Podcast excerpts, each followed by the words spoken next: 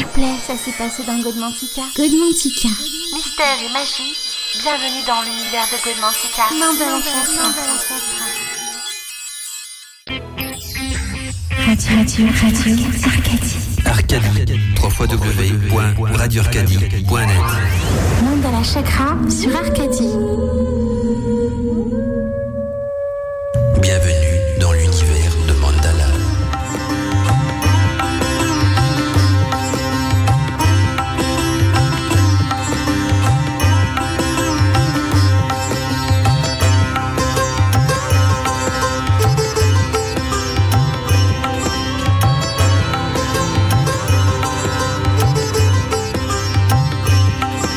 Eh bien, bien le bonsoir mes amis d'Arcadie, content de vous retrouver euh, dans ce volet de Godmantica sur le thème des maîtres de la magie.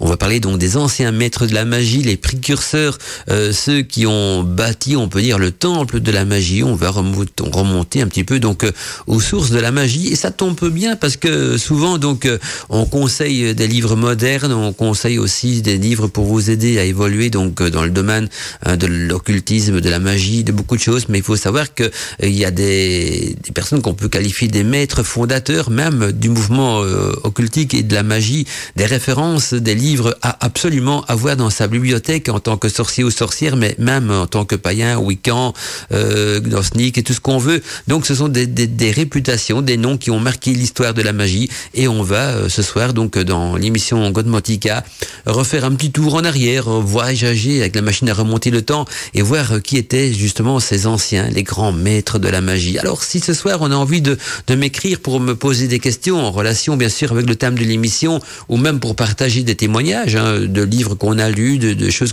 qui nous ont marqué ou même dans les livres cités, peut-être que vous avez déjà lu ces bouquins, vous les avez peut-être chez vous dans votre bibliothèque, vous avez une opinion euh, bien spécifique, vous vous êtes fait sur ces livres, vous avez envie de la partager sur Radio Arcadie, la boîte mail est donc ouverte, c'est contact radioarcadie.net, contact radioarcadie.net.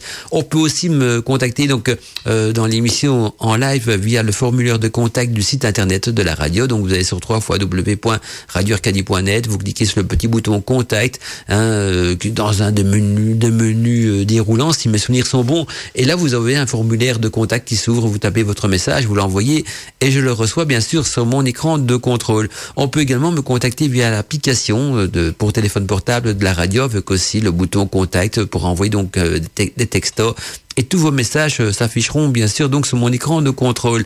La ligne téléphonique, je pourrais l'ouvrir aussi. J'ai le téléphone à côté de moi. Si je, je reçois des messages de personnes qui ont envie d'intervenir donc dans l'émission, j'ai qu'à appuyer sur un petit bouton pour l'allumer et vous passer sur l'antenne. Ça sera bien sûr avec plaisir que je pourrai euh, discuter avec vous donc euh, sur des livres intéressants que vous avez envie donc de débattre ou bien euh, de relater aussi donc une expérience euh, que vous avez vécue à travers votre livre. Puis vous avez peut-être aussi, vous auditeurs, auditrices, un livre fétiche, un livre qui euh, a déclenché un jour peut-être quelque chose en vous, euh, le livre qui vous a euh, éveillé, le livre qui vous a donné envie d'aller plus loin. On a tous ce petit livre fétiche qu'on, duquel on se séparait jamais et qui fait partie de notre édifice également, donc euh, avec lequel on a permis d'évoluer. Alors je jette déjà un petit coup d'œil au niveau de la boîte mail. Je vois qu'il y a déjà Patricia qui nous fait un petit coucou ce soir qui nous souhaite à tous une bonne soirée et je vois que vous êtes très nombreux aussi. Alors, juste euh, un truc que je tiens à spécifier, c'est que j'ai pas eu le temps, donc euh, ni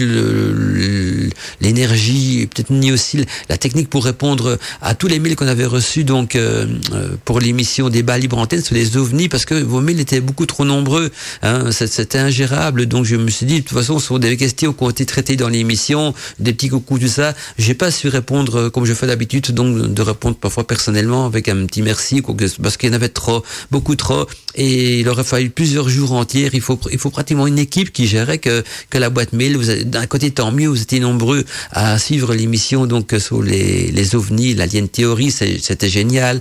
Mais voilà, la boîte mail, euh, on a dû la, euh, faire un petit tri pour pouvoir s'y retrouver ce soir. Il y en avait beaucoup trop, et, et je me j'ai eu beaucoup de travail. Je me dis, il faudrait des journées entières, ou alors une secrétaire qui s'occuperait que de ça. Mais euh, voilà, on n'a pas de secrétaire, donc on doit tout faire nous-mêmes. Donc voilà, ne nous, envoyez pas si on n'a pas eu le temps de répondre. De toute façon, on a répondu en live dans, dans l'émission même et il n'y a pas eu de retour par après parce que c'était ingérable. On avait dépassé pratiquement les, les, 5, les 500 mails et puis voilà, du travail à la chaîne, c'est pas trop mon truc. A des petites réponses personnalisées, d'accord, mais 500, c'est beaucoup. Alors, ou alors il faut que je m'occupe de la radio à, plein temps. Tiens, c'est étonnant, j'ai ma voix qui change selon la position que je prends au niveau du, micro. Voilà, je me mets de cette manière-là, ça de mieux passer. Bien, on va donc euh, commencer euh, le thème de l'émission de ce soir, donc euh, les anciens maîtres de la magie. Et il faut savoir donc une chose importante, c'est que c'est toujours à la source de l'eau d'une rivière que l'eau la plus pure. Hein, voilà, et donc on va prendre le même principe nous, donc dans l'étude de, de la magie, surtout ce soir dans l'émission Code Mantica. Et donc on va aller aux sources même de l'initiation et des connaissances que nous ont laissées donc par leur écrit les grands maîtres des arts de la magie. Et le premier maître euh, que j'ai envie de, je vais les appeler maîtres. Je trouve que ça, pour une fois ça va bien parce que euh, ces personnes-là, euh, ils ont écrit des livres qui, ont plusieurs siècles d'existence et, malgré ça, en étant en, en 2019, ce sont toujours des livres de référence, des, des livres qui qui n'ont pas pris une ride et, et même d'ailleurs beaucoup de livres modernes prennent encore comme référence donc des écrits de, ces anciens maîtres. Et le premier que j'ai envie de vous présenter donc dans l'émission Godmantica de ce soir, c'est Cornelius Agrippa. Cornelius Agrippa qui a vécu donc de 1486 à 1535, donc il y a quand même quelques siècles, on est d'accord. Et le véritable, le véritable nom, que, nom de famille de, est Cornelis. Cornelis, il y joint Agrippa, tiré donc de l'ancien nom euh, de Cologne, donc euh, Colonia Agrippa, Agrippana, qui est d'ailleurs euh, une référence à son lieu de, de naissance. Il a écrit beaucoup de bouquins d'ailleurs, et il faut savoir que Agrippa a une grande célébrité, donc euh, il influence aussi euh, comme ésotérique, mais surtout comme magicien. Hein, on y trouve donc dans ses écrits d'illustres carrés magiques, hein, de célèbres sauts planétaires, et symboles d'ailleurs euh, qui capteraient euh, magiquement les vertus des planètes correspondances, nous dit-il dans ses bouquins. Et donc de classiques tableaux de correspondance planétaire ainsi que métaphysique qui sont même la base donc de, de toute magie et surtout donc du mouvement néaplatonicien. Voilà, je vais y arriver Hein, pas encore bien réveillé ce soir, mais euh, désolé, hein, j'ai une journée fatigante et donc je, je, me, je me dope au café, mais voilà. Donc euh, juste pour vous dire que donc euh, chaque mode intérieur, d'après Cornelius Agrippa, est gouverné par un monde supérieur et reçoit donc l'influence des forces hein, de ces mondes supérieurs. En termes donc hermétiques, tout ce qui est en bas et comme ce qui est en haut, hein, pour reprendre une citation de la table d'émeraude. On en parlait souvent d'ailleurs dans, dans, nos anciennes émissions Cosmotica, des influences planétaires sur les simples, sur les, les, objets, même et même sur les magiciens. Et, donc, euh, je crois que Cornelius Agrippa, c'est un des, des, premiers qui a commencé justement impliquer euh, les forces planétaires et surtout donc certaines constellations dans, ses euh, rituels, dans ses pratiques magiques. Et puis, il complète aussi le savoir des magiciens sur trois mondes, hein, c'est-à-dire euh, le monde élémental, hein, celui des quatre éléments, le monde céleste, celui des étoiles, et le monde intellectuel, celui des entités et des guides spirituels et donc il a su trouver aussi une jonction entre le monde élémental, donc le, système des éléments, le, le, monde céleste. On va vous parler des influences planétaires. Il parle de celui des étoiles, mais bien sûr il en a sur les influences planétaires. Et alors le monde intellectuel qui fait appel donc à des entités, aux guides spirituels et tout ce qu'on retrouve donc dans la magie contemporaine, bien sûr.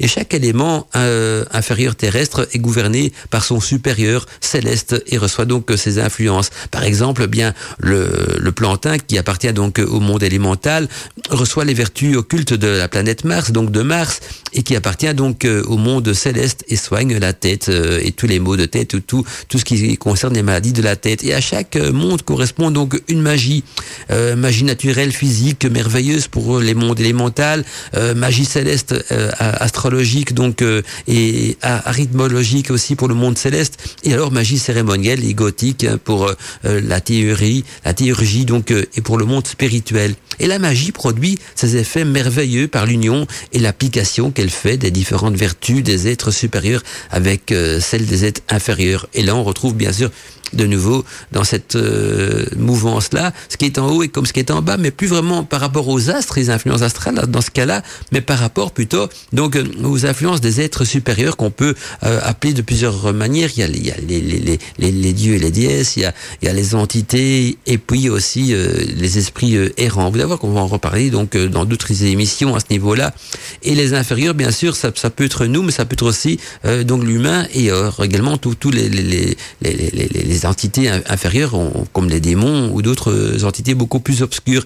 Et on se rend compte, d'après Agrippa, qu'il y a donc une liaison, une dualité de correspondance donc entre toutes ces énergies et en plus qu'on retrouve donc dans la pratique de sa magie. Et d'autre part aussi, euh, on, se rend compte également à travers ses écrits que la nature est vivante et imprégnée donc de vie. Et là, on retrouve bien sûr l'esprit du monde Gaïa qui a euh, était aussi très influence donc dans, le néo-chamanisme euh, moderne et l'aventure hein, ne s'arrête pas là parce que euh, il y explique aussi que la nature est organisée euh, selon l'analogie des correspondances hein, les eaux ont un rapport donc avec la terre la chair avec l'air l'esprit vital avec le feu et les humeurs avec l'eau. Et Cornelius nous a laissé donc de nombreux ouvrages traitant de magie d'ésotérisme dans le domaine donc de la magie les trois ouvrages comme que je vous conseille hein, les trois ouvrages de cet auteur qui sont surtout à retenir et qui sont aussi les plus recherchés sont ceux qui traitent justement de la magie naturelle, de la magie cérémonielle ainsi que de la magie euh, céleste. Alors ces trois ouvrages se complètent. Donc si vous voulez les trouver, c'est facile. Vous, vous tapez donc sur internet Cornelius Agrippa et vous mettez donc entre parenthèses la magie naturelle et puis vous remettez son nom avec la magie cérémonielle et la magie céleste. Ce sont trois livres qui qui se suivent. Et donc, si vous avez un des bouquins et pas les deux autres, il vous manque des pièces euh, à, l'édifice. Donc, c'est important d'avoir les trois bouquins pour comprendre euh, son état d'esprit, sa manière de fonctionner. Or, ce sont pas des livres qui vous donneront des rituels. C'est pas du tout le, but. Ce sont des livres qui vous enseignent plutôt donc les principes même de la magie, euh, comment est-ce qu'elle fonctionne, qu'est-ce qu'on peut en faire de cette magie, quel est le but de, cette, de cette énergie, de cette science, de cet art, et qu'est-ce qui peut apporter donc de plus à la vie des êtres humains et surtout à leur évolution. Donc euh, voilà, tout ça, on retrouve bien sûr dans la vision de Cornelius Agrippa, qui était quand même considéré donc comme un grand magicien de son époque, aussi euh, euh un grand théologien parce qu'il était quand même croyant. Il, il, c'était pas évident pour lui donc de concilier euh, la magie et ses croyances. Mais à l'époque, tout le monde était croyant, bien sûr, tout le monde était chrétien, on va dire. Donc on c'était un, petit peu, si on, si on voulait pas avoir trop d'ennuis, on avait intérêt à parler de magie, mais dire en même temps revendiquer qu'on était croyant, que ça permettait donc de calmer un petit peu cet esprit d'inquisition. Le prochain euh, magicien dont je vais vous parler est aussi un personnage de référence et on en a même fait des films, on a écrit des romans à son sujet, sans oublier bien sûr que euh, il nous a laissé des nombreux écrits, mais ce sera après la publicité, donc euh, je vous en dis pas plus hein, parce que j'ai beaucoup de choses à vous dire là-dessus aussi. Alors n'hésitez pas si vous avez envie de m'écrire ce soir, donc les boîtes mail sont ouvertes, contact radioarcadie.net et on se retrouve donc d'ici quelques instants après un petit peu de musique et surtout aussi donc euh, après un petit peu de publicité. Tous les vendredis, entre 21h et 23h, c'est Godman Tika sur Radio Arcadie.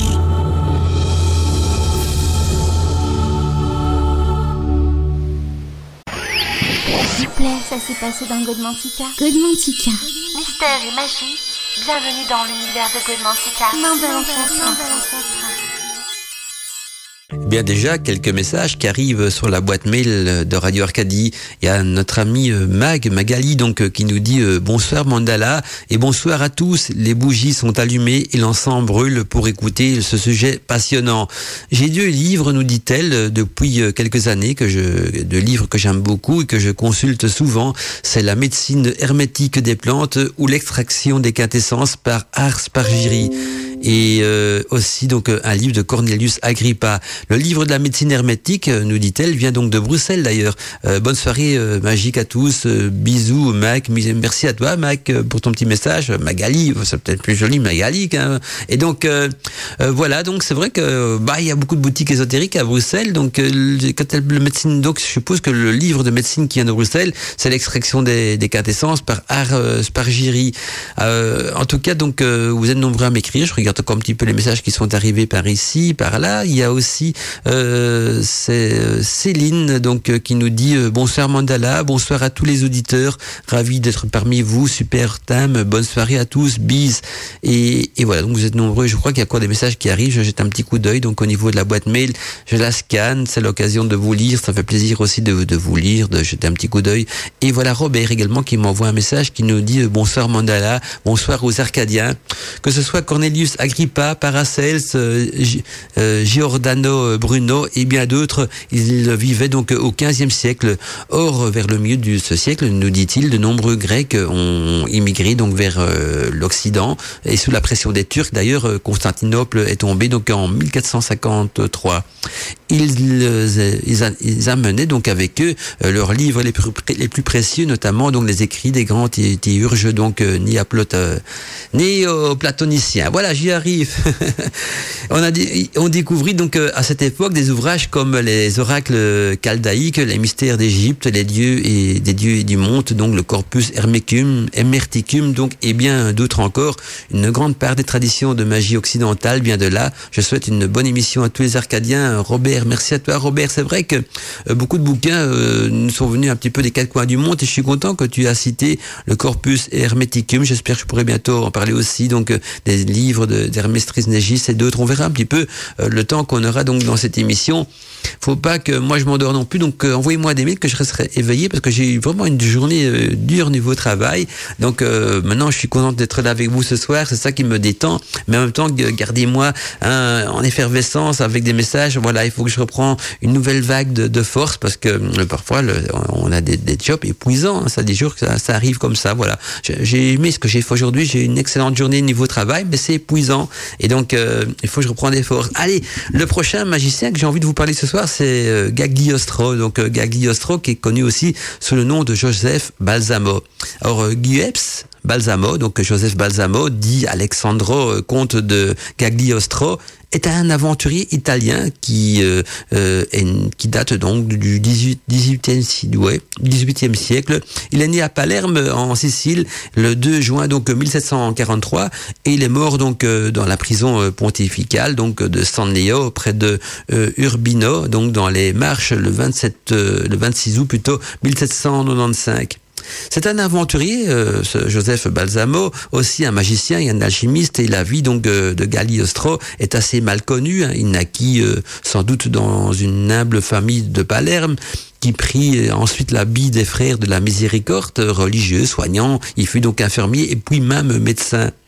Et puis, par après, il a été chassé de sa communauté pour euh, indélicatesse, nous dit-on, accusé de sorcellerie. Il fut donc obligé de bonheur de quitter donc euh, sa patrie et parcouru euh, sous des noms différents la, Grèce, l'Égypte, l'Arabie, la Presse, euh, l'île de Malte et même Naples, Rome et presque toutes donc les villes d'Europe. Il naquit donc dans ses voyages, il acquit dans ses voyages donc la connaissance du grand secret d'alchimie et, et de la magie, ce qui par la suite donc lui permit de se créer donc une grande réputation par des cures merveilleuses. C'est vrai que Joseph Balsamo, donc le comte de Gagliostro, était surtout réputé pour être un grand alchimiste. Il nous a pourtant pas laissé beaucoup d'ouvrages d'alchimie. Mais les traces qu'on a reçues donc dans les témoignages historiques vont dans ce sens. Et puis je crois qu'il y avait un très bon film également qui traite un petit peu de, sa vie, euh, de son histoire. Euh, il y a eu un film et même une série de feuilletons. En tout cas, il faut savoir qu'il arriva en France en 1780. Et là, en France, il se fixa donc pendant quelques temps à Strasbourg, où il fut donc reçu avec euh, enthousiasme. Et puis, euh, il vient par la suite donc euh, à Paris, où il excita pas moins l'admiration. Il fut même quelque temps à la mode dans la haute société. Il se présenta donc au public aristocratique comme magicien et initié. Et puis, Gagliostro se disait même le disciple du comte de Saint-Germain. Encore un personnage étrange, fameux comte de Saint-Germain, qu'on aura peut-être aussi l'occasion donc si on le temps de traiter ce soir dans l'émission.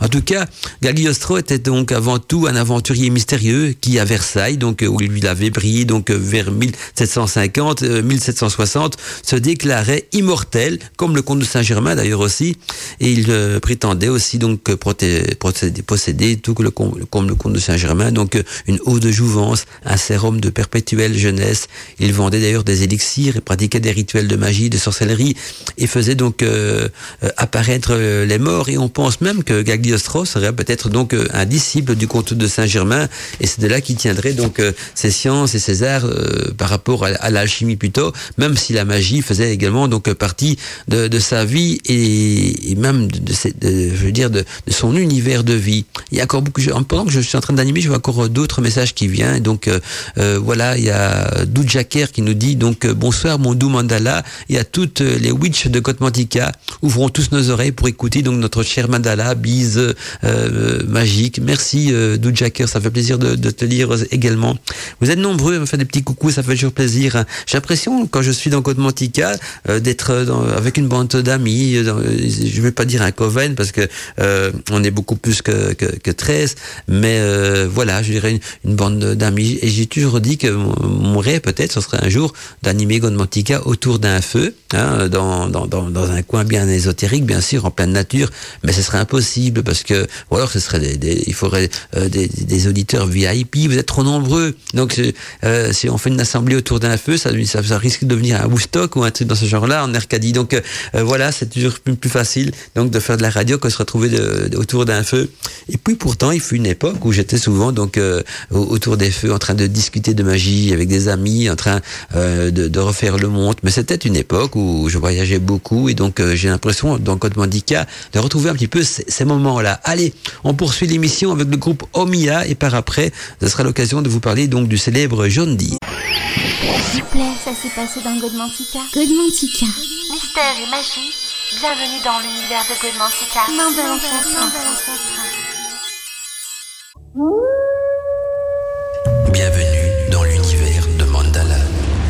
Bienvenue dans l'univers de Godmantica, auditeur, auditrice d'Arcadie. Donc à présent, je vais vous parler de John Dee. John Dee, qui est un grand magicien aussi. Hein. C'est un occultisme. Il a fait euh, couler beaucoup d'encre. Il a euh, fait parler, en tout cas, euh, souvent de lui. Et John Dee, donc, vécu aux alentours donc de, de, 1500, de l'ère 1500-1600, c'est-à-dire qu'il est né le 13 juillet 1527, mort. On, présume, en tout cas, on n'est pas sûr de, la date exacte de sa mort, vers 1600 609. C'était un célèbre mathématicien, astrologue, magicien, occultisme euh, d'origine britannique et il a consacré donc une grande partie de sa vie à l'étude euh, bien sûr de la magie, mais aussi de l'alchimie, de la divination et de la philosophie hermétique. Le docteur Dee, c'est comme ça qu'on l'appelait, donc le docteur Dee a ouvert donc la voie à l'étude donc des sciences et de la magie euh, au moment quand même où, où l'on commençait à différencier donc ces deux notions. Vous voyez que à ce moment, la science et la magie commençaient petit à petit à prendre des chemins différents, alors qu'auparavant ils étaient même imbriqués les unes dans les autres et l'alchimie aussi d'ailleurs. Et puis euh, il faut savoir que euh, Dee est quand même réputé dans l'histoire des magiciens célèbres comme étant un des hommes les plus cultivés de son époque. Hein, il a donné donc euh, des cours à l'université de Paris devant des salles combles alors qu'il n'était âgé que d'une vingtaine d'années. C'était aussi un ardent défenseur des mathématiques, c'était un astronome réputé et un expert donc en navigation. Et en effet, hein, il a lui-même donc euh, formé la plupart des hommes qui dirigeaient donc euh, les, les expéditions et des grandes découvertes de l'Angleterre. Et dans ses écrits, et là ça nous intéresse fort en tant que sorcier et sorcière, dans ses écrits, il nous a laissé donc euh, on, ce qu'on peut y retrouver donc euh, comme principes, qui sont les principes fondamentaux même euh, de la magie. C'est-à-dire que d'abord il nous dit à travers ses écrits que tout est créé à partir d'une unité engendrée donc et soutenue par les lois de l'univers. Ces lois, nous dit toujours John Dee, sont enseignées donc euh, par les nombres et par les sons. Il existe donc euh, un art secret et combinatoire euh, de lettres hébraïques, nous dit John Dee, qui permet donc de s'initier à la magie des nombres de telle façon que de profondes vérités donc se révèlent con concernant donc la nature ainsi que le but de la vie. Et à travers ces nombres, disait donc John Dee que toutes les clés de la vie, toutes les clés de l'univers pouvaient être retrouvées à travers ces nombres, la création de, l'univers, de la vie, de l'intelligence de l'homme. Et il n'est pas le seul à aller dans cette direction-là, parce que beaucoup d'anciens disaient que les mathématiques existaient déjà avant l'homme. Hein. L'univers est basé sur la loi des nombres, la loi de, de, des mathématiques, et donc les mathématiques euh, ont, précédé l'homme et suivront l'homme aussi. Donc seront après, quand c'est un jour l'homme disparaîtrait, je ne souhaite pas, mais ça peut, on ne sait jamais. Hein. Ben, les mathématiques, eux, seront toujours là, et l'univers continuera bien sûr à fonctionner sans l'homme. Et puis donc, euh, il nous dit aussi dans ce livre, c'est le point 4, donc parce qu'il y a plusieurs points importants que j'ai refait comme référence avec la magie contemporaine pour montrer un petit peu l'évolution de tout ça. Il nous dit que l'être humain est d'origine divine. Ça, beaucoup d'anciens le disent aussi qu'au fait, l'origine divine de l'être humain, c'est l'âme qui est en nous et donc on a une origine divine, loin d'avoir été créé à partir donc de, la poussière, comme le nard, la Genèse, bien sûr, mais il, est donc en essence un, une sorte de génie, l'être humain, donc un génie stellaire. Donc il est créé à l'image de l'univers. Il est essentiel de, de régénérer l'essence divine à l'intérieur donc de l'être humain. Et c'est là que rentre cette quête euh, initiatique. Et c'est ça aussi, d'après John Dee, le but donc euh, de, de, l'étude de la magie ou des arts, en tout cas de la magie, c'est de régénérer en soi euh, cette essence divine à l'intérieur donc de l'être humain. Et ça peut être réalisé donc par les arts secrets de la magie, mais bien sûr les alchimistes s'évertuaient également au même domaine donc par les arts secrets, eux quant à eux donc de l'alchimie et une compréhension attentive du processus naturel, donc visible et invisible, de la nature, de l'univers, eh bien rend l'être humain capable donc de jouer avec ces processus, hein, à travers donc les pouvoirs de sa volonté, de son intelligence et de, son imagination. Et là, on revient de nouveau à cet adage repris par plusieurs magiciens, donc qui nous dit que ce qui est en haut est, équivalent à ce qui est en bas. Ça veut dire que les forces supérieures sont les mêmes que les forces inférieures, et même le mouvement perpétuel des éléments se retrouve donc euh, aussi bien euh, dans, ce qu'on pourrait appeler dans le, le, le, le, contexte divin que dans le contexte donc matériel. L'univers est, avant tout, toujours pour reprendre un, des points de John Dee, euh, que je mets en parallèle avec la magie contemporaine, il nous dit que l'univers est un modèle ordonné de correspondance. Quelle que soit donc la chose dans l'univers, elle possède donc un ordre. Le terme ordre fait nouveau bien sûr référence aux chiffres, aux mathématiques, donc euh, elle possède un ordre, une sympathie et une force stellaire avec euh, beaucoup d'autres choses.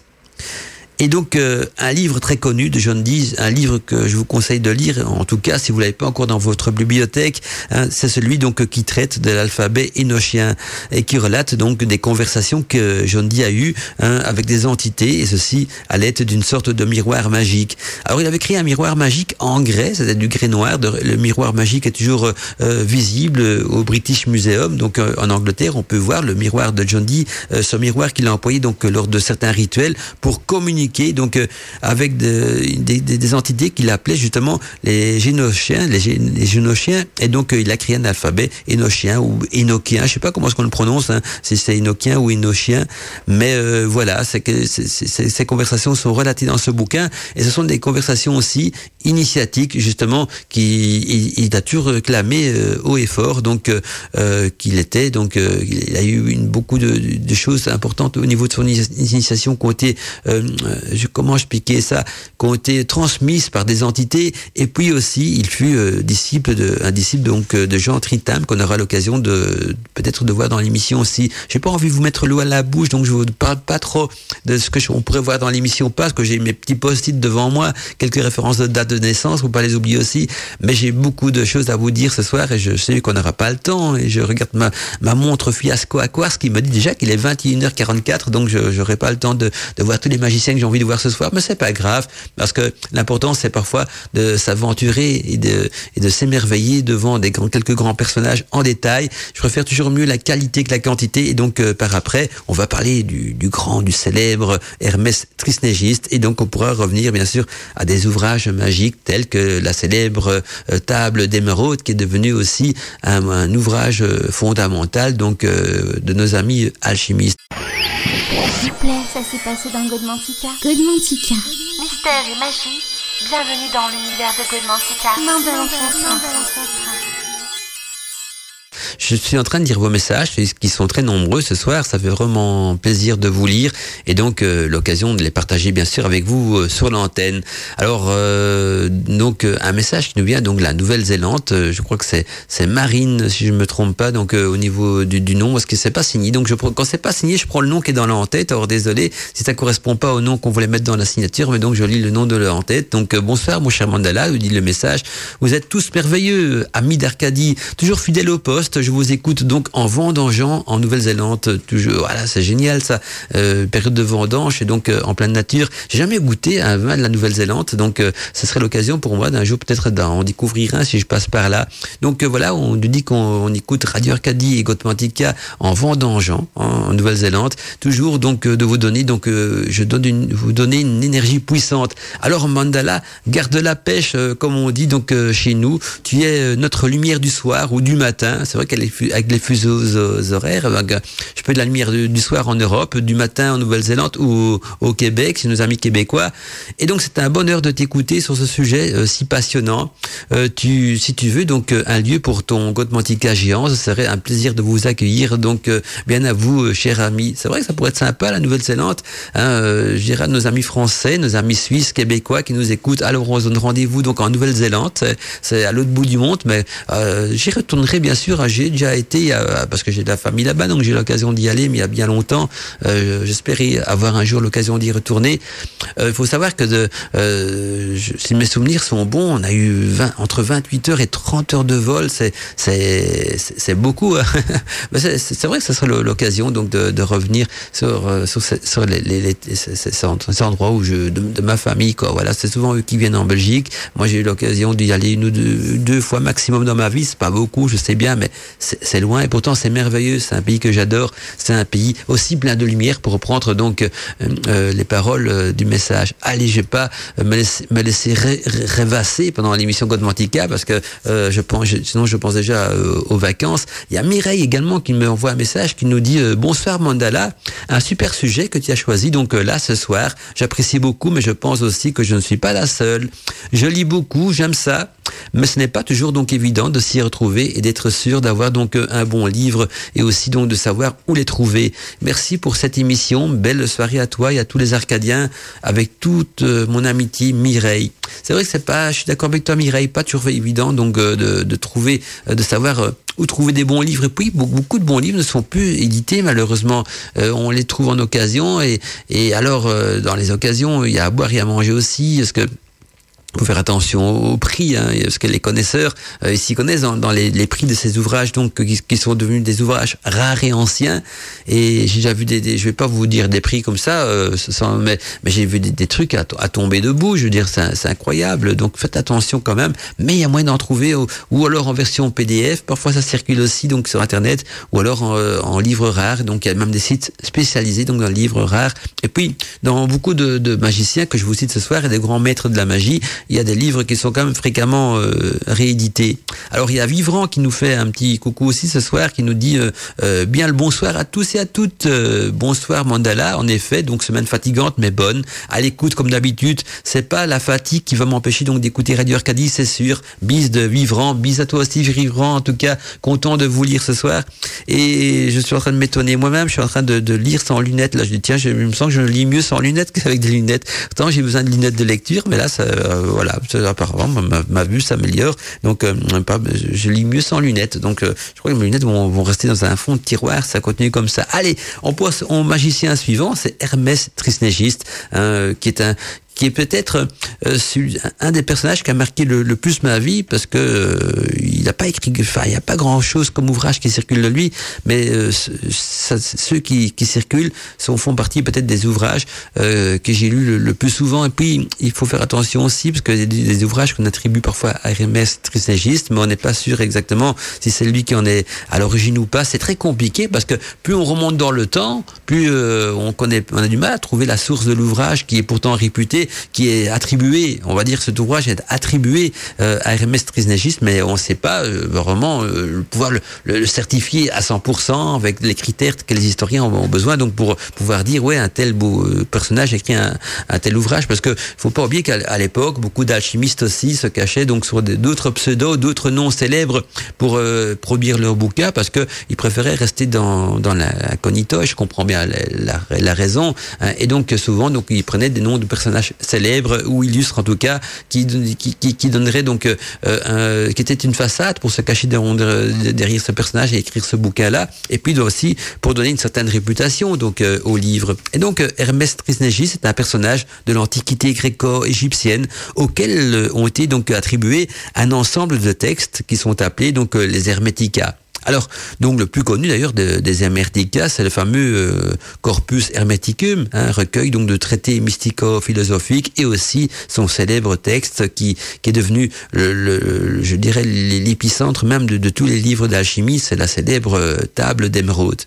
La table d'émeraude est, donc un des textes les plus célèbres dans la littérature alchimique et hermétique qui est attribué bien sûr à Hermès Trismégiste. Et donc c'est un texte très court, hein, composé donc d'une douzaine de formules allégoriques et obscures. Donc la fameuse correspondance que je cite souvent donc dans l'émission d'aujourd'hui et dans d'autres émissions aussi hein, euh, entre le macrocosme donc le microcosme qui nous dit ce qui est en bas est comme ce qui est en haut et ce qui est en haut est comme ce qui est en bas. Et donc, à partir du, du, du, deuxième siècle avant Jésus-Christ, euh, on voit apparaître donc dans l'Égypte euh, hellénistique donc des textes gréco attribués donc au personnage d'Hermès Trismégiste, détenteur donc de toutes les connaissances et même de toutes les connaissances du monde. Et on l'appelait donc Hermès trois fois très grand parce que il connaissait donc euh, la sagesse et les, les, préceptes donc de, de, la philosophie donc des trois valeurs de la philosophie, des trois étapes, des, des trois euh, secret à franchir pour euh, connaître l'œuvre alchimique et aussi l'œuvre de la magie et l'œuvre de l'univers tout entier. Il s'agit donc euh, d'un ensemble hétéroclite de textes, hein, ces fameux hermética à caractère parfois donc alchimique, mais aussi, n'oubliez pas, magique, astrologique, médical, qui culmine donc avec tous les traités mystico-philosophiques du corpus hermeticum donc du deuxième siècle dans, dans, donc dans lequel ces livres sont commencés donc à être produits, en tout cas à faire parler d'eux. Et dans l'un d'eux, hein, dans, dans, dans, un de ces bouquins, donc de cette série de bouquins, il y a la le fameux livre donc la Corée euh, Cosmos, qui veut littéralement dire donc la pupille du monde. Et dans ce livre, La pupille du monde, Hermès grave donc et cache ses enseignements euh, avant donc de, de, remonter donc au ciel euh, afin qu'il lui allait chercher donc euh, toute génération née après le monde. Donc il nous a laissé beaucoup d'écrits sous forme de testament, de testament initiatique mais en même temps occulté, réservé donc à, à, certains initiés ou en tout cas comme reprend, pour reprendre une, une, phrase donc citée dans le livre d'Hermès afin qu'il allait chercher toute génération née après le monde. Donc, il faut, ce sont des phrases très énigmatiques, mais en même temps aussi, euh, le rien qu'Hermès Trismégiste est déjà en lui-même un personnage énigmatique. Alors, le prochain personnage, ça sera donc bien sûr Paracels. Donc, je suis en, train de suivre un petit peu le plan que nous a envoyé Robert. Robert nous avait conseillé, enfin, nous avait pas dans son message donc de, de grands magiciens, tout ça. Ben, euh, tous ceux qui ont été cités par Robert seront bien sûr euh, euh cité ce soir dans l'émission. Alors, euh, ah, je vois encore un message qui vient de Virginie. Tiens, Virginie qui nous dit euh, bonsoir Mandala et bonsoir à tous mes frères et sœurs d'Arcadie. Divin Gotmantica, comme toujours. Les alchimistes euh, comme Patrick euh, Buren, Buren Teinas, attends, j'espère que je prononce bien, Buren Teinas, oui, tout à fait, affirme qu'Hermès Trismégiste n'existe pas. Ce serait donc un code précis pour ceux qui peuvent donc euh, comprendre. Divin week-end à tous, Virginie. Euh, oui, bon, de toute façon, on a écrit énormément de choses sur Hermès Trismégiste. Euh, le nombre d'écrivains alchimistes modernes, même, qui ont écrit donc euh, des livres en faisant référence euh, à Hermès Trismégiste, vont certains dire, ouais, c'est un personnage énigmatique, c'est un personnage divin. Certains vont dire qu'il est mi-dieu, mi-homme. D'autres vont dire n'a pas existé, quoique il y a quand même des livres d'histoire qui relatent euh, euh, l'existence d'un personnage qui portait euh, le nom d'Hermès, mais il y a eu souvent, parfois on le confondait aussi avec Thoth, donc c'était pas évident.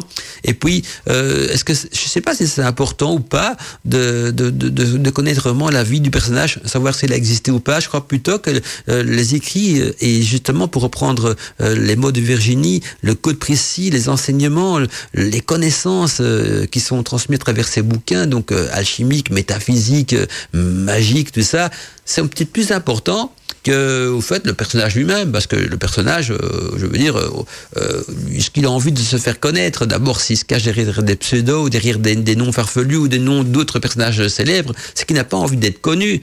Donc voilà, on respecte cette, envie de d'aconito, et puis je dis on s'en fout un petit peu de connaître le personnage qui est important, c'est ce qu'il a voulu nous léguer dans les enseignements, et là, c'est vrai qu'Hermès Trismégiste, donc euh, il y a des livres euh, attribués, signés de, cette, de, ce nom-là, euh, et la table d'émeraude en fait partie. Maintenant, c'est vrai qu'on a écrit beaucoup de, de, de choses là-dessus. Je connais pas justement la, la, chimiste que tu me cites, donc Virginie. Je vais me renseigner un petit peu à son sujet pour voir qui c'est.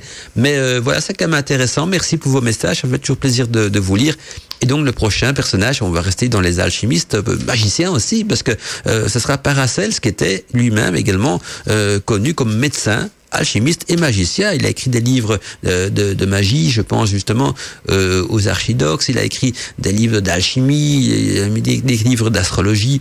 Je crois que c'est Paracel, c'est vraiment euh, un personnage qui a su concilier toutes les sciences euh, ensemble, c'est-à-dire la, médecine, mais je, parle bien sûr de la médecine naturelle, l'alchimie, la magie, l'astrologie, euh, la théurgie. Donc euh, il était très complet dans son domaine et on aura l'occasion donc d'en parler d'ici quelques instants.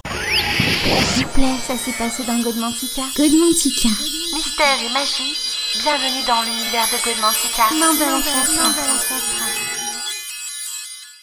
Mama Gina, c'est superbe comme musique. Hein. On est vraiment dans, dans une ambiance euh, néo-païenne, mais en même temps une ambiance un petit peu chamanique, euh, euh nostalgique. C'est des, des, musiques que j'aime bien réécouter de temps en temps. Ça me rappelle donc mes bons moments passés donc euh, dans cette euh, région magnifique que j'aime beaucoup en France, la région de l'Aude, appelée la Petite Arcadie, qui je vous rappelle, on l'appelle la Petite Arcadie parce que c'est là que qui est une référence bien sûr à, à l'Arcadie de la Grèce antique, hein, donc la, la, la l'île des magiciens, l'île du Pan. En même temps, la petite Arcadie est appelée aussi parce que c'était le lieu, le lieu le plus magique de, France. Non, je dirais plutôt le plus ésotérique. Je dirais le plus magique, je vais dire, c'est la région de Brocéliande. Et le plus ésotérique et le plus ini initiatique, là, je dirais plutôt, donc, c'est la région de l'Aude. Ah, encore un message de Robert qui vient d'arriver, donc, sur mon écran de contrôle. Il me dit, euh, rebonsoir Mandala et aux Arcadiens. Les scientifiques les plus avancés aujourd'hui, donc, euh, en physique quantique, expliquent que c'est la conscience qui crée la matière. Un docteur d'ailleurs en mécanique des fuites, nous dit-il, le spécialiste du temps, c'est Jean-Pierre Garnier-Mallette, nous explique donc que ce sont nos pensées collectives et individuelles qui créent donc notre avenir. Ne serait-ce pas là euh, une bonne définition de la magie et des puissances euh, des intelligences et des consciences que nous, païens, donc appelons des dieux, nous demande donc Robert. Il me plaît de penser que la magie puisse redevenir un jour donc une discipline scientifique. Une très bonne émission à tous, Robert euh, Merci Robert pour ton message. Et donc euh, pour répondre à ta question, euh, ne serait-ce pas là donc une bonne définition de la magie donc euh, et des puissances et des consciences que nous païens appelons des dieux. Donc euh, cette côté ce côté métaphysique de, de la magie. Bien, nous on pas. Je vais pour parler au nom des sorciers et des sorcières. Alors je, parle bien sûr à mon nom, mais je parle de, en même temps de, de, de la communauté, si on veut. On a ce qu'on appelle la loi de l'attraction. Hein, la loi d'attraction qui, qui est justement, euh, euh, c'est-à-dire, il y a, y la, dans cette loi d'attraction, je prendre tous des, mots-clés, il y a la foi d'abord, parce que la foi a son rituel, foi a ce qu'on fait, euh, le désir de, réussir, le fait de la certitude de réussir. La loi d'attraction, c'est en quelque sorte visualiser et avoir une pensée qu'on envoie en l'univers. Le rituel est là pour renforcer cette pensée, et cette pensée se concrétise et se réalise. Donc, on, en effet, on peut dire, tiens, dans ce cas-là, c'est la conscience qui crée la matière. Mais j'aime pas le mot matière, je dirais plutôt c'est la conscience qui crée l'avenir, donc qui va euh, moduler cette matière la créez pas, parce que la matière, elle existe déjà sous forme de particules, mais la conscience va mettre les choses en place pour que le, le, les choses évoluent de, de, cette matière, de cette manière-là. Donc, euh, on va un petit peu dans le sens de, du docteur, donc qui parle de cette mécanique quantique, des fluides, qui est aussi un spécialiste donc du temps. Alors, euh, les spécialistes du temps, ce sont les, personnes, peut-être les scientifiques, qui se posent peut-être le plus de questions au monde, parce que le temps, euh, plus on l'étudie, plus on a du mal à le définir, et puis c'est une valeur qu'on se rend compte qu'il n'existe pas, le temps, parce que euh, la, mécanique quantique fonctionne hors du temps pour commencer, et donc alors que nous on est dans le temps. Et donc voilà, on peut se, on rentre dans des questions existentielles bien sûr. Mais voilà, merci Robert pour ton message en tout cas. Et donc ce que tu nous dis là va euh, tout simplement donc dans le sens de la loi de l'attraction, que que, que c'est un terme peut-être plus euh, traditionnel, peut-être plus, cartésien aussi, mais qui qui explique un petit peu donc ce que tu relates à travers donc cette étude et à travers ton message. Alors on en poursuit nous donc avec un autre personnage célèbre, euh, c'est euh, Paracels. Paracels qui a écrit de nombreux livres. Hein, D'ailleurs, ce qui est même malheureux et triste, c'est que euh, tous ces livres ne sont pas réédités. Hein, il écrivait donc ses livres en vieux allemand parce qu'il est d'origine allemande à l'époque. Et il, y a peut-être quoi 10% des, livres de Paracels qui ont été vraiment édités, qu'on peut trouver à notre époque. On, on, en, on en vend dans les bonnes boutiques ésotériques, sur Internet, on en trouve des livres de Paracels. Je vais pas les énumérer tous, mais il y en a des très bons. Euh, il y avait une époque, j'en avais tout un paquet dans ma bibliothèque. J'en ai encore quelques-uns, mais voilà, euh, ma bibliothèque elle a fondu comme comme de la glace. C'est un petit peu de ma, faute aussi. Hein. J'avais tendance à une époque à vite prêter mes bouquins. Euh, euh, J'avais peut-être du mal à dire non, je ne sais pas. Et alors après, souvent il faut courir derrière pour les ravoir. Et puis euh, souvent on a du mal à les ravoir aussi. Donc euh, voilà, j'ai perdu quelques chefs-d'œuvre à ce niveau-là, mais euh, j'en ai encore quelques-uns quand même que je, je prêtais plus. Non, je prête plus mes bouquins. J'ai commencé à, à, me dire, ben voilà. Hein, J'y tiens à ceux qui me restent, donc euh, c'est fini. Mais, mais j'en parle dans Godmantica, donc je les partage avec vous à travers mes émissions. Et donc pour en venir à Paracels, hein, il est né donc en 1493 à Enzindel, un petit village en Suisse centrale, et il est mort donc le 24 septembre, septembre 1541 à Strasbourg. Ce fut donc un alchimiste. Paracels était aussi donc en plus d'être alchimiste, magicien, médecin, et, et donc c'est un médecin suisse d'expression allemande, parce que je, souvent on dit qu'il est suisse, mais il parlait en allemand et pas l'allemand contemporain tel qu'on le connaît, maintenant en Europe. C'était donc du vieil allemand, un peu comme on parlerait du vieux français. Hein, le vieux français euh, lisait un bouquin en vieux français. Je vous défie de, le lire en entier, et rester concentré dessus. Hein, euh, c'est pas, c'est pas évident à lire. Bien le vieux, le vieil allemand, c'est comme l'ancien grec. Donc c'est encore autre chose. Et donc la magie de Paracels implique donc que l'homme occupe une position hein, médium entre le monde occulte et le monde matériel. Et là, on en revient de nouveau un petit peu à ce que Robert nous disait dans son mail, donc euh, euh, dans son message, ce, monde, ce, ce, ce, ce, médium, donc ce médiateur entre le monde occulte et le monde matériel, euh, on peut dire que l'homme, c'est plutôt une sorte de trait d'union hein, entre ce qu'on voit et ce qu'on voit pas entre ce qui est en haut et ce qui est en bas, euh, entre le microcosme et le macrocosme. Et donc l'expression de force céleste hein, ne désigne pas forcément une puissance surnaturelle, mais plutôt donc la force sidérale, hein, plus communément donc appelée l'énergie astrale, pour en prendre les mots de Paracels. C'est pourquoi donc Paracels parle également donc dans ses livres de l'astre ou de l'étoile, autant de termes donc désignant bien sûr l'énergie astrale. Encore donc un magicien, encore un alchimiste, un médecin qui, qui fait référence bien sûr à l'astral, c'est-à-dire aux planètes, aux étoiles, aux constellations, et en appliquant donc cet adage, donc ce qui est en haut est comme ce qui est en bas, c'est-à-dire qu'il allait cueillir ses simples, donc euh, ses plantes, ou, ou, procurer ses pierres, ou pratiquer ses alchimies, ou ses remèdes, bah, dans des moments spécifiques, donc planétaires, en se disant, tiens, un tel remède n'aura une vertu, sa vertu magique et médicale que si je le pratique, donc sous les bonnes influences planétaires, et en dehors de ça, il, il fonctionnera pas. En tout cas, c'est comme ça que fonctionnait Paracels, qui, et que c'est comme ça aussi qu'il nous a légué ses enseignements à travers tous les excellents bouquins qu'il nous a laissés donc euh, en héritage. Et donc, cette force sidérale, bien sûr, euh, désigne ce qu'on appelle euh, à notre époque, avec des, noms plus modernes, donc euh, l'énergie astrale hein, ou, le monde astral. Et cette confusion terminologique permet aussi à Paracès donc de donner un statut particulier à son plan astral, c'est-à-dire celui-ci devient donc chez lui une sorte de niveau supérieur, invisible, jouissant donc dans l'ordre de la nature d'une dignité comparable à celle donc de la grâce ou en tout cas du plan surnaturel. Quand il parle de la grâce, c'est bien sûr de la grâce divine. Donc, euh, c'est euh, en, en, prenant euh, comme considération que la planète donc ne tourne pas rond à cause du péché originel, eh bien, ce, ce, plan divin, ce, ce, ce, monde supérieur invisible, lui jouit de la grâce. Ça veut dire qu'il n'est pas assujetti et pollué donc par les problèmes de, que nous rencontrons dans cette dualité, dans cette matière.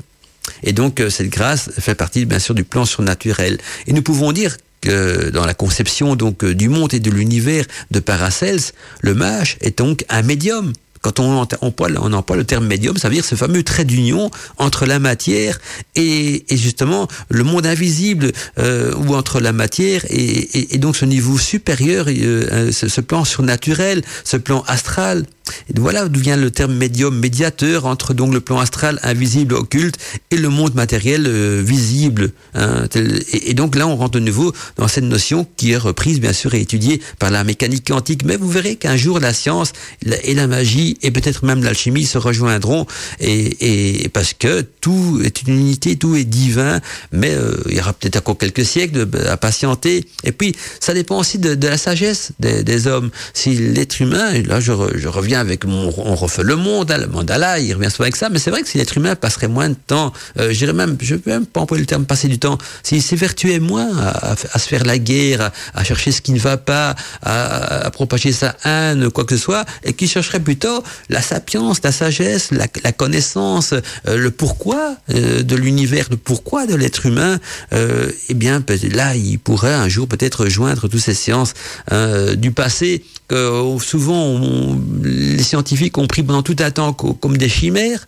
Hein, il faut le reconnaître. Mais maintenant, avec l'étude de la mécanique quantique, mais ils se rendent compte que, que ces magiciens, avec leur propre langage d'époque, bien sûr, mais ils avaient raison. Ce qu'ils disaient déjà euh, euh, à, à l'époque, c'était de la mécanique quantique. Mais évidemment, ils n'appelaient pas ça comme ça. Hein. Ils n'avaient pas les appareils que nous, on emploie, des accélérateurs de particules et tout ça. Ils avaient d'autres méthodes qui étaient justement euh, ces états modifiés de conscience, cette étude euh, du, du microcosme et du macrocosme. Parce que en étudiant la nature, qui est un livre ouvert, ça le, ça le permettait aussi aux magiciens de comprendre comment fonctionnait l'invisible. Parce que c'est le livre ouvert, mais puisque tout se ressemble, tout n'est qu'une duplication, euh, ou je dirais euh, un complément, une dualité de, de ce qu'on ne voit pas, mais en, étudiant le visible, on, on, arrive, enfin ils arrivaient, et on arrive encore maintenant donc à comprendre comment fonctionne l'invisible.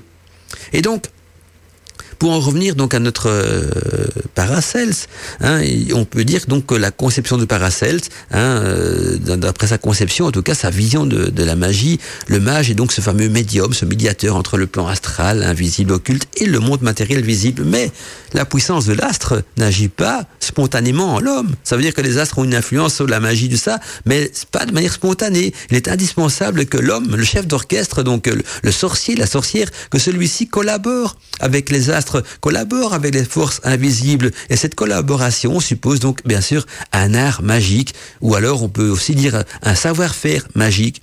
Et le magicien ou la magicienne, donc qui maîtrise cet art secret, possède bien sûr la capacité opératoire de produire dans le monde visible des effets magiques ou bien qu'on pourrait qualifier aussi de surnaturel en agissant donc au niveau du monde astral. Ce faisant, donc le magicien ou la magicienne actualise donc la puissance de l'astre au cœur même du monde sensible. Ça veut dire qu'on va incarner l'énergie astrale dans la matière et c'est ça même donc euh, les principes de base même de la magie et l'énergie astrale va se déployer selon un spectre de fréquence désigné donc par des noms de planètes ou d'étoiles. On parlera bien sûr de l'influence de Vénus, de la planète Mars, de Saturne et le magicien qui se laisse investir par une fréquence particulière euh, de l'énergie astrale, donc d'une telle ou d'une telle planète. Hein.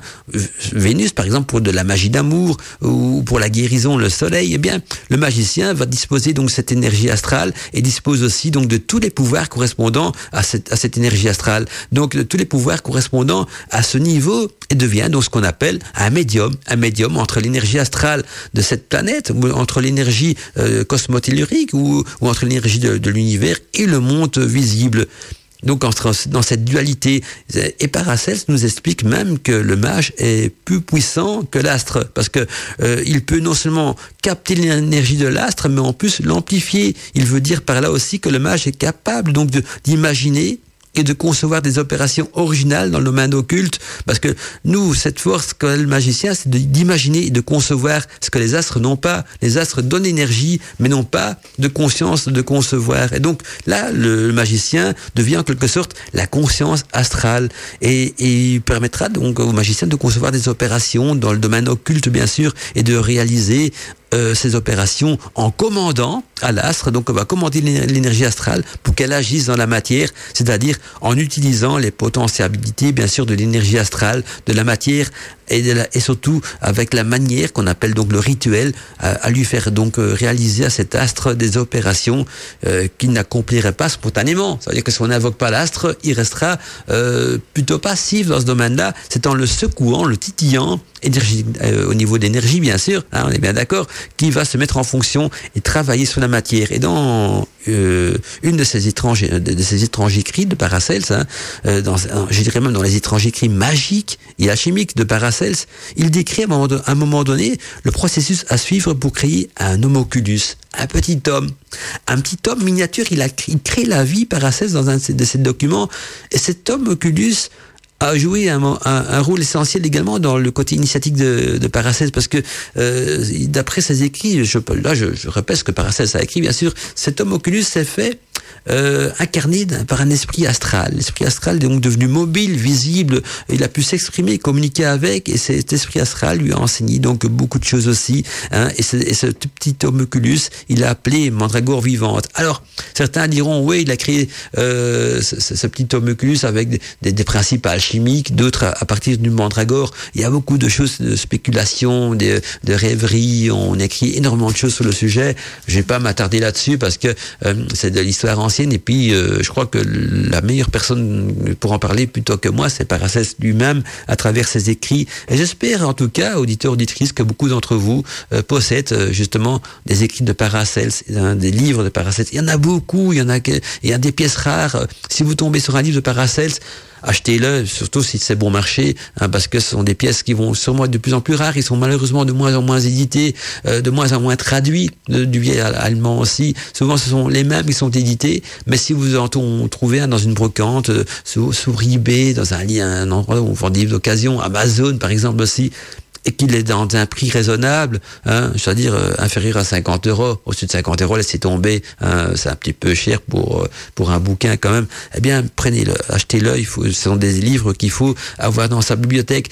Ce sont pas des livres faciles à pénétrer, faciles à lire non plus. Il faut les relire plusieurs fois. Il a dit, le langage de Paracel, c'est un langage bien à lui. Il emploie des termes que même les scientifiques de maintenant ont encore du mal à, à, à savoir de quelle plante il parle parce qu'il emploie des, des, des, des compositions, des, un langage qui était réservé aux initiés et qui était réservé aussi à ses enseignements. Donc on retrouve les mots, mais on trouve pas l'explication qui va derrière parce qu'il n'est plus là pour la donner. Euh, et, et, donc euh, voilà, mais ces livres-là vous permettront donc de faire un pas aussi en avant dans le domaine de la médecine, de l'aspergerie, de l'alchimie et bien sûr donc de la magie.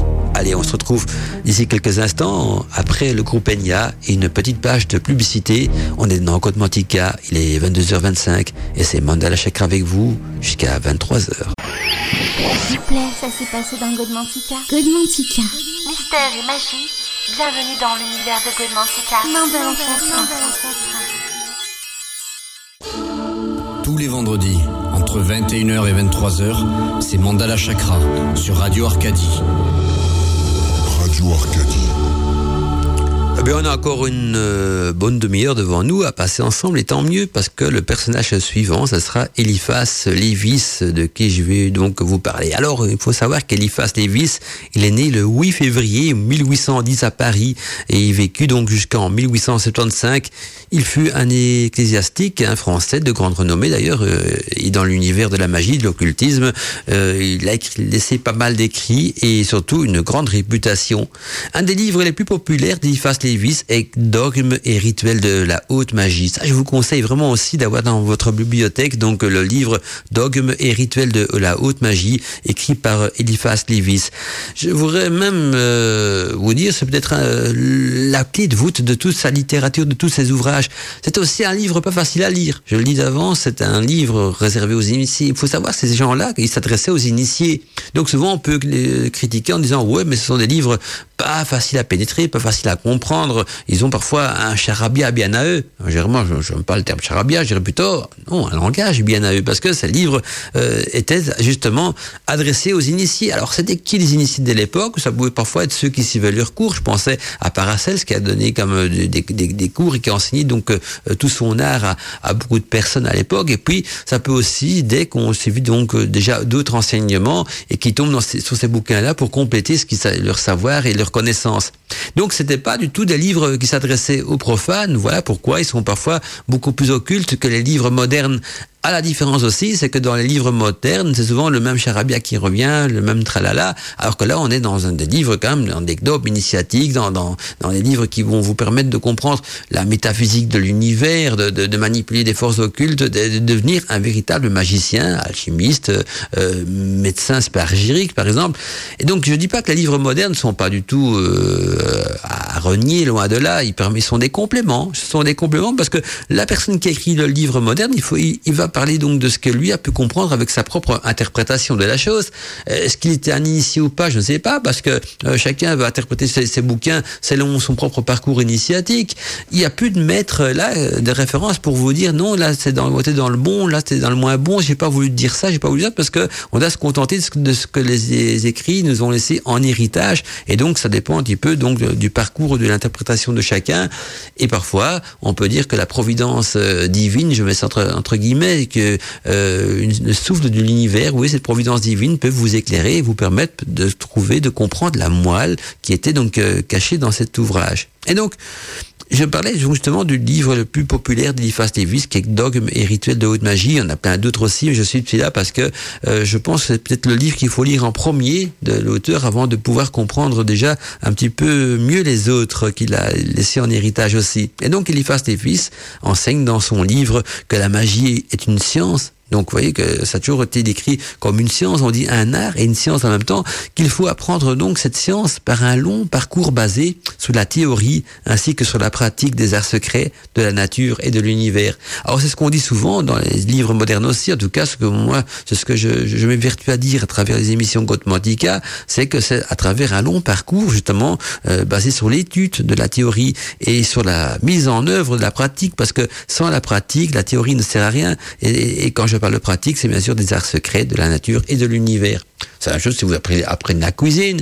Les grands chefs coques, bah, ils ont appris, ouais, ils ont lu des bouquins, on leur a appris à faire une sauce, à mélanger des épices, mais c'est quand ils vont mettre la main à la pâte qu'on va voir leur talent, leur don, leur capacité. Eh bien, c'est la même chose au niveau, donc, de la magie. C'est avec l'étude de la théorie et surtout la mise en œuvre de la pratique qu'on va développer en soi ses talents et ses capacités dans les arts secrets de la magie. Et donc, selon les enseignements, donc, d'Eliphas Levis, rien n'est indifférent dans la nature, hein, donc rien n'est indifférent dans la nature donc un caillou sur un chemin peut briser ou modifier profondément donc euh, les destinées des plus grands hommes ou même des plus grands empires. Et là, on rentre bien sûr dans l'effet papillon. Hein. On a déjà entendu parler de cette loi aussi de la physique, que l'effet papillon, que les ailes d'un papillon à un bout du monde peut créer un ouragan, à l'autre bout du monde, eh bien, il fasse des vis utiliser donc ce même principe dans les arts de la magie en disant donc euh, pour reprendre ses, propres phrases un caillou sur un chemin peut briser donc ou modifier, modifier profondément les, les, destinées les destinées des plus grands hommes ou même des plus grands empires. Donc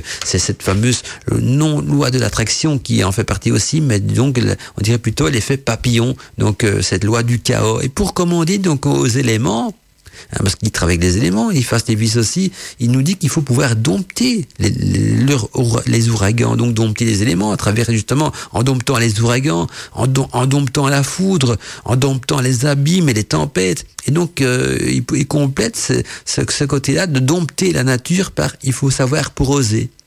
Il faut oser pour vouloir. Il faut vouloir pour régner sous l'empire des forces secrètes de la nature. Et pour régner, il faut, nous dit Eliphas Davis, se faire se, faire euh, initier. Se faire initier, c'est-à-dire se faire initier par la nature, par le divin, il faut se taire et aussi et rester discret. Un vrai magicien sera quelqu'un souvent de discret dans son art en tout cas. Et donc dans ses écrits, hein, euh, Eliphas Lévis nous apprend bien sûr que l'adepte qui, qui se trouve donc en possession de cette puissance magique peut agir de manière surhumaine, donc surhumainement, ou d'une manière qui dépasse en tout cas l'entendement de son entourage. Et selon toujours les faces Davis, donc euh, les sorciers, les sorcières qui vivent dans la contemplation habituelle de la nature, donc euh, qui se font initier par la nature ou qui suivent en tout cas les principes même initiatiques de, la nature, deviennent donc euh, souvent des ces harmonies, hein, donc des disciples de la nature, et, et sont donc plus instruits dans leur simple bon sens que les docteurs il parle des docteurs de l'époque, mais on pourrait même appliquer cet adage à notre époque aussi, hein, que les docteurs dont le sens naturel est, faussé par les, les, sophismes des écoles et des universités, donc par ce formatage, le sophisme, on peut voir ça par le formatage donc des écoles et des universités qui ont toujours euh, euh, tendance hein, à utiliser donc des, des, sciences trop rationnelles, trop cartésiennes, euh, trop rationalistes, mais euh, parfois quand on sort des sentiers battus, on se rend compte qu'il y a d'autres sciences et qui comme euh, je vous rappelais en début d'émission, pourront un, jour peut-être se concilier, comme le faisait remarquer aussi euh, Robert donc dans son message. Allez, euh, on un petit peu. Ah ben il est déjà l'heure pour les publicités, c'est incroyable, le temps passe vite. Je voulais vous parler donc du prochain magicien peut-être plus contemporain que les autres, euh, très connu aussi. Là, ces livres, on le trouve, on les trouve encore. Il n'est plus de ce monde, hein, mais on trouve encore ces ouvrages assez facilement. C'est bien sûr donc de Papus que je vais vous parler d'ici quelques instants, mais avant d'entamer Papus, donc euh, euh, on envoie la musique, les publicités, et on se retrouve d'ici quelques instants donc pour la suite de l'émission. Le donc ça démarre. Voilà, voilà, voilà. Belle soirée à tous et à toutes mes amis. C'est Gondmantika et c'est Mandala Chakra avec vous jusqu'à 23h. Une voix dans la nuit. Une voix dans la nuit. Eh bien, 22h50, l'émission petit à petit approche de sa fin. Et alors, on a, j'ai reçu un message assez triste ce soir qui nous vient de Katou. Katou qui a le cœur brisé. Elle nous dit bonsoir Mandala, c'est avec une grande tristesse au cœur que j'écoute. Donc l'émission d'aujourd'hui, ma Manouchka, euh, Manouchka, donc euh, mon chat familier est décédé il y a quelques jours. Elle a eu une belle vie. Nous prenions soin l'une de l'autre. Elle était avec moi depuis plus de 18 ans. De Katou qui a le cœur brisé. C'est vrai que les, animaux domestiques, euh, on y tient, ils font partie de notre vie, euh, on est fusionnel avec eux. 18 ans pour un chat, c'est beaucoup, euh, Katou. C'est vrai que c'est triste qu'elle est décédée, je suis triste pour toi, je t'envoie donc toutes des bonnes énergies. Mais il faut savoir que 18 ans pour un chat, c'est quand même très vieux parce que je connais beaucoup de personnes qui n'ont jamais eu des chats qui ont dépassé donc les, les, 15-16 ans. Et, et donc voilà, je trouve que c'est vrai que 18 ans, c'est déjà vieux pour un chat, donc elle a eu, on peut dire, une, une belle vie, une longue belle vie. Et c'est bien d'avoir toujours une pensée pour nos animaux parce que même où elle est, je crois qu'on reste lié toujours euh, euh, au niveau du quantum par la pensée. J'ai moi-même d'ailleurs, euh, je vous le cache pas, un chien labrador noir qui a déjà 16 ans, donc c'est plus très jeune non plus. pour un grand chien, c'est même beaucoup 16 ans. Elle est en forme pour le moment, ça s'appelle Betsy, toujours en forme, mais je crois que le jour où je vais devoir la, la perdre, je serai, j'aurai aussi comme Cato le cœur brisé, mais pour le moment elle va bien. On a encore été promener aujourd'hui ensemble. Hein, euh, voilà, elle est bien pour un chien de 16 ans, mais elle tient le coup. Donc euh, voilà, en tout cas, euh, ça, merci pour ton petit message, Katou. c'est un message avec de, cœur brisé. En même temps, tu devrais te dire si ton chat a vécu 18 ans, c'est qu'il était bien parce que c'est très vieux pour un chat, donc ça veut dire qu'il était bien entouré et qu'on s'occupait bien de lui. Voilà, nous on va poursuivre donc nos, nos études de nos anciens magiciens et on va donc entamer euh, la vie de Papus à présent. Papus qui est connu aussi euh, sur son vrai nom qui était Gérard euh, Ancos, dit Papus. Papus est donc euh, un surnom qui s'est donné lui-même. Il est né donc Papus le 13 juillet 1865 à, Col à, Corogne, hein, donc et il est mort donc en octobre 1916 à Paris. Donc vous voyez qu'il est quand même très plus contemporain parce que il a vécu au siècle dernier, hein, donc de 1800, enfin siècle dernier, ouais, parce qu'il est mort en, en 1116, donc on peut dire quand même le siècle dernier. C'était un médecin et un occultisme français, donc euh, cofondateur de l'ordre euh, martiniste hein, avec euh, Augustin Cabosso et Papus nous a laissé donc euh, une grande panoplie d'ouvrages ésotériques sur la magie. Et son premier ouvrage, d'ailleurs, paraît en 1884. Il fera ensuite donc paraître de nombreux livres sur les sciences occultes, comme le tarot, la cabale, hein, la magie, la réincarnation, les nombres magiques, et puis aussi sur la magie et l'hypnose. Et il écrivit également donc des almanachs de la chance du, du magiste. Et ensuite, il collabore donc et fonde ce qu'on appelle l'initiation Mysteria, le voile d'Isis, le euh, la revue euh, théosophique et la revue Spirit, Like of Paris et la Lumière de Rando qui contribuent à beaucoup, à beaucoup d'écrits donc euh, au niveau de, de, revues ésotériques. Et Papus est, son nom donc magique ou nom de sorcier. Il emprunte donc au, au d'Apollonius de Thiane, qui, ce qui signifie donc un chemin qui permet d'arriver à une des formes de l'initiation secrète. Papus, c'est être un joyeux drill. Il prend parfois part aux activités donc euh, au cabaret euh, du Chat Noir, hein, donc euh, sur la butte de Montmartre à Paris, un endroit où se réunissaient donc beaucoup de personnes ésotériques et en quête donc de chemin initiatique. Hein, Fulcanelli, Cancellite et beaucoup d'autres ont fréquenté donc ce, ce, fameux donc cabaret du Chat Noir sur la butte de Montmartre à Paris. Et donc Papus passe son temps dans les bibliothèques à la recherche de textes anciens, ce qui lui permet donc d'opposer euh, à la tradition orientale également dans ses écrits cette tradition euh, occidentale. Il arrive euh, à même à faire concilier les deux.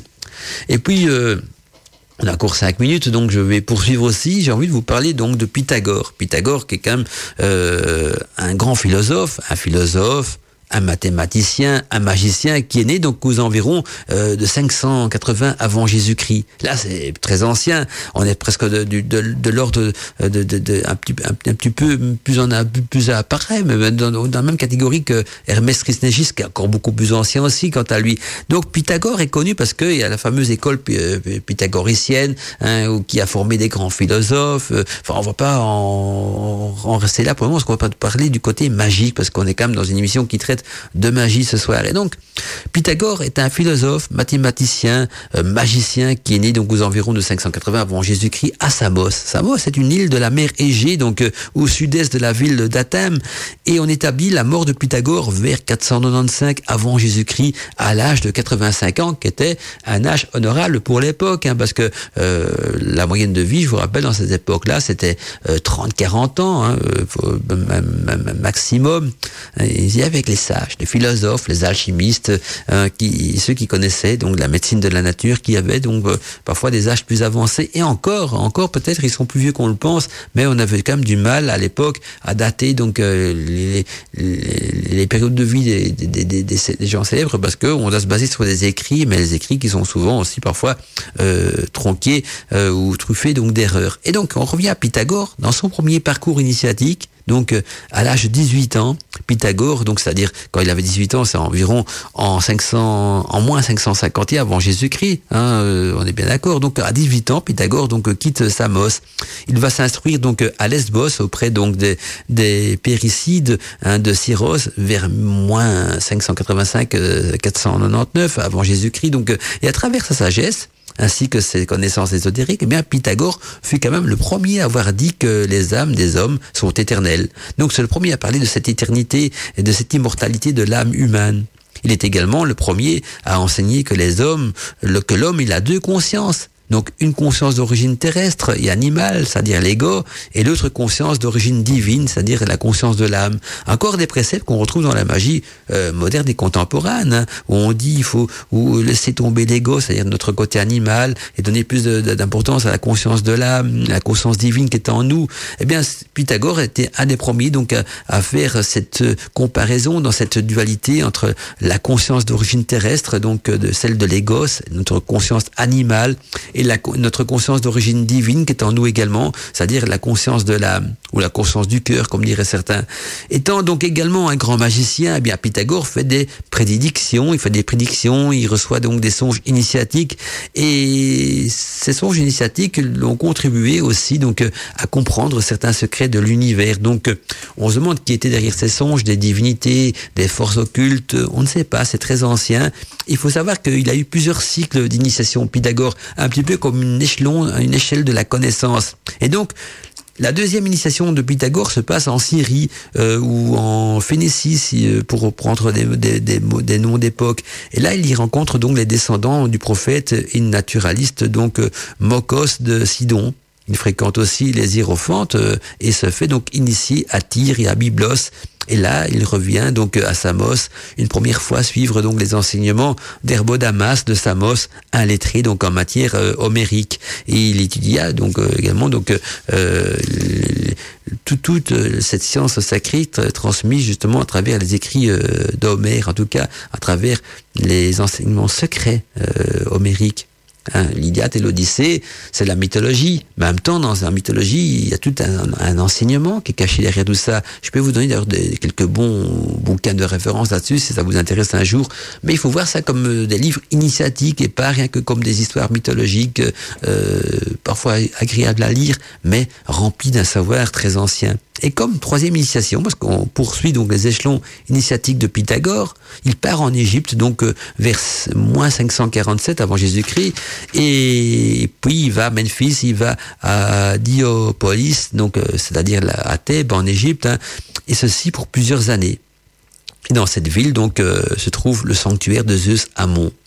Ce sanctuaire de Zeus Amon va devenir quelque chose aussi d'important dans le parcours initiatique de, euh, de Pythagore parce que il est reçu donc d'abord par les prêtres euh, sous Amasis, donc euh, c'est un pharaon, Amasis qui est un pharaon qui vécut de moins 568, je donne les dates pour vous situer un petit peu dans le temps, à moins 526, et connu donc Polycarte de Samos. Et là, il étudie euh, ce qui va fonder d'ailleurs son école. Par après, il étudie la magie, la géométrie, l'astronomie, l'astronomie des Égyptiens, bien sûr, qui étaient déjà des grands spécialistes dans le domaine.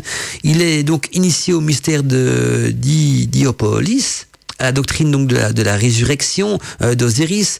Cette doctrine de résurrection d'Osiris est aussi une doctrine aux enseignements secrets qui est comparable un petit peu, si on en fait un parallèle aux mêmes enseignements secrets véhiculés donc à travers la résurrection du Christ. Hein. Je vais pas rentrer dans les détails pour le moment, mais, mais voilà, cette résurrection euh, est une transformation justement de, de, de soi, de la matière, euh, et je n'irai pas plus loin dans ce domaine-là pour pas faire tomber dans la profanation, mais ce sont des, des enseignements ce qu'il développa, je crois, chez Pythagore, ce, ce, côté donc de magicien, mais aussi qu'il qu'il le, le titilla pour euh, les, des voies peut-être plus alchimiques, euh, plus en rapport donc avec les enseignements d'Hermès. Et selon Plutarque, bien les prêtres lui auraient donc appliqué sur la cuisse à ce moment-là ce fameux disque ailé d'Atumré hein, en feuille d'or, un disque en feuille d'or, hein, ce qui lui valut donc le surnom d'ailleurs de Pythagore, hein, Pythagore de, de Chrysomère, donc euh, c'est-à-dire à la cuisse d'or. Donc vous voyez que là on navigue, on nage entre le symbolisme, le côté initiatique, le, savoir transmis euh, dans, dans, dans, toutes ces histoires, de, dans tous ces cycles historiques des grands magiciens. Il y a bien sûr une partie ésotérique, initiatique, et tout n'est pas historique. Hein. Il y a pour reprendre, je crois que c'était Virginie qui m'a parlé ça des enseignements secrets, rien que dans l'histoire fantastique de ces personnages qui ont existé, mais est-ce que tout ce qu'on le relate, est-ce que c'est vrai ou pas? Parce que euh, souvent, euh, rien que l'histoire du personnage est déjà euh, un contexte initiatique et donc transmet peut-être d'autres secrets ça, je vous laisse à chacun d'entre vous, bien sûr, de, d'en juger. Hein. Chacun en jugera aussi selon son parcours initiatique. En tout cas, la quatrième initiation du jour d'après les écrits, qui relate la vie de Pythagore, la quatrième initiation de Pythagore se passe chez les Chaldéliens et chez les mages. Et puis il y a eu une cinquième initiation de Pythagore qui, qui se rend quand il se rend en Crète, donc dans l'antre de d'Ida, un haut lieu ésotérique sous la conduite, dit-on, donc euh, d'Épiméride, donc euh, de Crète, hein, et des initiés donc de, de Dactyle, donc le magicien. Il pourrait en rester là, mais il y eut donc euh, ce qu'on appelle aussi une sixième initiation, où là où il, rencontre donc euh, Thémistocléa, une prêtresse de Delphes, prêtresse de Delphes qui justement, il faut pas oublier que dans le temple de Delphes, on, on c'était un un endroit où on communiquait avec les dieux, les dieux qui parlaient donc dans un, un langage de nouveau initiatique, ésotérique, hein, des prédictions d'une temple des Delphes, ce sont des prédictions ésotériques, initiatiques. Puis d'accord, termina son enseignement là, et puis euh, par après donc il fonda euh, son école, il, trans, il écriva des bouquins, forma des philosophes, devenu, devenu aussi ce qu'on appelle donc une clé de voûte de, de, la magie, en tout cas de la magie telle qu'on la connaît. Vous voyez que on, on est à, on, dans les grandes références du magicien, il y, y, a quand même quelques, quelques bons quelques moments importants de l'histoire des magiciens. On a il y a toute une histoire, on parle de sorciers, de sorcières. Euh, J'ai fait d'ailleurs une émission Godmantica sur l'histoire des sorciers et des sorcières, mais jamais encore sur l'histoire des grands magiciens qui ont forgé, qui, qui, qui ont servi de forge. Justement, j'aime bien ce terme-là, euh, de, à, crier des sorciers des sorcières. Et donc, de temps en temps, c'est bien de retourner aux racines, aux sources même. On n'a plus le temps de continuer parce qu'il est déjà malheureusement 23 heures passées de 3 minutes. Sinon, je vous ai encore, je vous ai encore parlé aussi de Nostradamus. Pas Nostradamus en tant que prophète et tout ça, parce qu'on a écrit tellement d'idioties sur Nostradamus. Je voudrais parler plutôt de la littérature de Nostradamus moins connue. Comment est-ce qu'il a forgé euh, sa personnalité? C'était un médecin avant tout qui a écrit des livres ésotériques, qui s'est aussi intéressé à l'alchimie, à la magie, à l'asperge à tout ce côté-là, laisser un petit peu ses cantins de côté et, et, et parce qu'on parle toujours de, ce même bouquin que, que jusqu'à présent personne n'a pu décrypter. certains vont dire que c'est des prophéties. Nostradamus n'a jamais dit que c'était des prophéties qu'il a écrit. C'est un langage codé, mais on ne sait pas ce que c'est parce qu'on n'a pas jamais su le décrypter. Donc voilà, mais je voulais parler plutôt de la littérature euh, initiatique, magique de Nostradamus, mais on n'aura pas le temps ce soir. Et puis après, je reparlais aussi pour pas le louper, hein, c'est important, le magicien Merlin, le célèbre magicien Merlin on a, j'aurais aussi euh, traité, donc je vois un post-it qui traite, oui c'est vrai, le roi Salomon. Hein, et puis euh, pour nos amis Wicca, j'aurais parlé aussi d'un plus contemporain, hein, fondateur de la Wicca, Gérard euh, Garner, hein, qui, sinon on va m'en vouloir de pas le citer également dans, dans les grands qui ont marqué l'histoire de la magie. Et puis j'aurais peut-être parlé aussi des enseignements secrets de la magie d'Isis, mais le temps euh, nous le permet pas. Donc je vous donne que les titres pour montrer que si l'émission Godmantica durait trois heures, il y aura de quoi faire, de quoi remplir l'émission. Mais je vais être frais dispo demain parce que demain c'est les news d'Arcadie avec euh, Steph Denat qui va nous rejoindre donc euh, pour l'actualité du mystère et de l'insolite. On retrouvera demain aussi Coralia Mira qui va euh, vous, présenter sa chronique Les instants magiques de Coralia et puis par après donc notre voix féerique Alina de Brocéliande qui va venir nous rejoindre donc notre chroniqueuse débatteuse dans ses chroniques féeriques. Tout ça c'est demain donc dans les news Arcadie de 10h à midi à ne pas louper. Donc j'espère que vous serez nombreux demain au rendez-vous donc nombreux à vous lever tôt hein. Je pense à nos amis québécois. Hein. On met sonner son réveil au Québec à 4 heures du matin ou 5 heures du matin. Je ne sais jamais l'heure de qui fait au Québec avec ces changements, ces décalages d'horaire.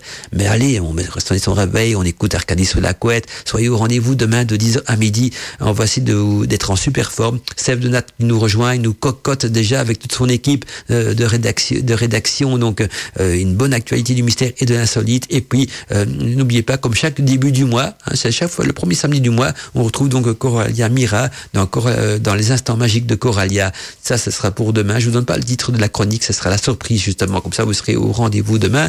Et puis donc après, Alina de Brocéliande pour les chroniques féeriques. À bientôt mes amis, une belle soirée à tous et à toutes, une bonne nuit. Restez branchés sur Arcadie parce que l'univers continue. Euh, l'univers, la musique, ouais. J'ai tellement dans mon goût antique hein, je, voulais dire, la musique continue non-stop, l'univers continue non-stop aussi, on est bien d'accord. Donc euh, voilà, c'est un lapsus, mais réel. Hein, la musique et l'univers continue non-stop en Arcadie. À bientôt mes amis, bonne nuit à tous et à toutes. C'était Mandala Chakra avec vous dans Godmantica. Bienvenue dans l'univers de Mandala. Mandala Chakra, a voice in the night. Mandala, Mandala, Mandala, Mandala Chakra. Godmantica.